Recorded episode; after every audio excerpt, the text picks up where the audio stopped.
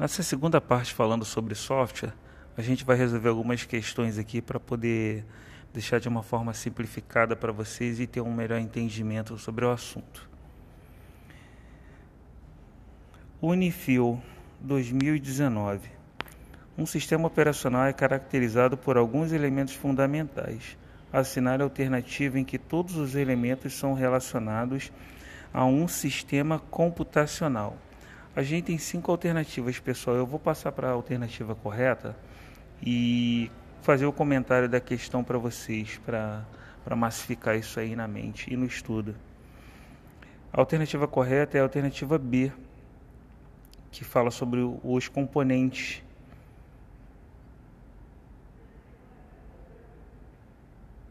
E seus elementos fundamentais.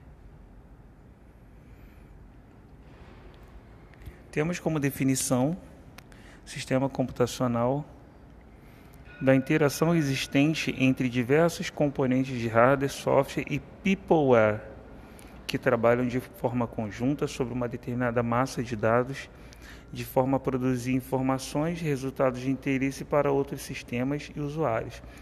Peopleware são agentes humanos, o hardware que diz respeito a toda estrutura física que compõe o sistema computacional, e software, que é o elemento composto de toda a lógica responsável por controlar componentes de hardware através de comando e pela manipulação de informações que são recebidas.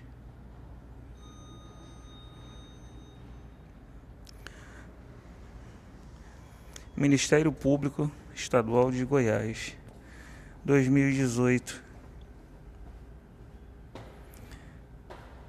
O software, como um importante elemento da infraestrutura de TI, é subdividido em duas categorias: os softwares de sistema e os softwares aplicativos.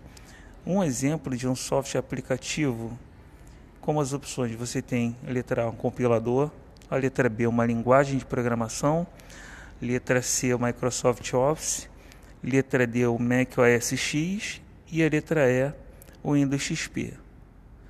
Bom, a alternativa correta é a letra C, Exemplificando novamente para vocês, software é um conjunto de instruções que devem ser seguidas e executadas por um mecanismo, seja ele um computador ou um aparato eletromecânico. É basicamente o que a gente explicou sobre o hardware interagindo para gerar um resultado no software, né? O software é todo programa rodado em um computador, celular ou dispositivo que permita ao mesmo executar suas funções. Eles vão desde sistemas operacionais como Windows, macOS, iOS e Android, ou apps que você usa todos os dias. Os softwares se dividem em três categorias: software de programação, são ferramentas utilizadas pelo programador, como linguagem de programação conhecida por muitos, ou compiladores, intérpretes ou depuradores software de sistema, que são programas encarregados de fazer a comunicação entre o computador, que só entende linguagem de máquina, e usuário, sendo a base em que outros softwares, como os de aplicação e os de programação, irão rodar. Alguns exemplos são plataformas para rodar, desculpe, para rodar outros softwares, que são os sistemas operacionais Windows, macOS, Linux e iOS. Software de aplicação. Por sua vez, são programas que você conhece: players de vídeo, música, jogos, editores de texto, calculadora, navegadores, app de redes sociais, etc. Como Microsoft Office, Internet Explorer, Adobe Photoshop e navegadores.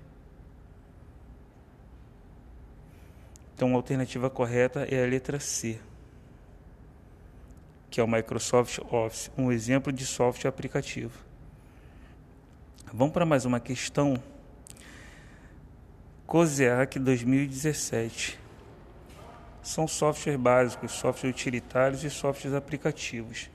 Um exemplo deles, o Linux, o WinRAR e o PowerPoint.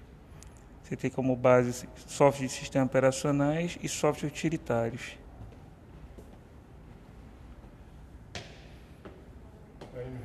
É. COSEAC 2017. Os compiladores e interpretadores são exemplos de Software básico foi o que a gente viu em outras questões, né? São software é como se fosse a base, né? Como se fosse não, desculpe, como eles são a base para outros aplicativos, né? São compiladores e interpretadores. Como a gente comentou alguns exemplos, como Java e dentre outras linguagens mais, Python, C++ e algumas mais antigas como Delphi, COBOL, Visual Basic. Então esses são softwares básicos ou também considerados como compiladores e interpretadores.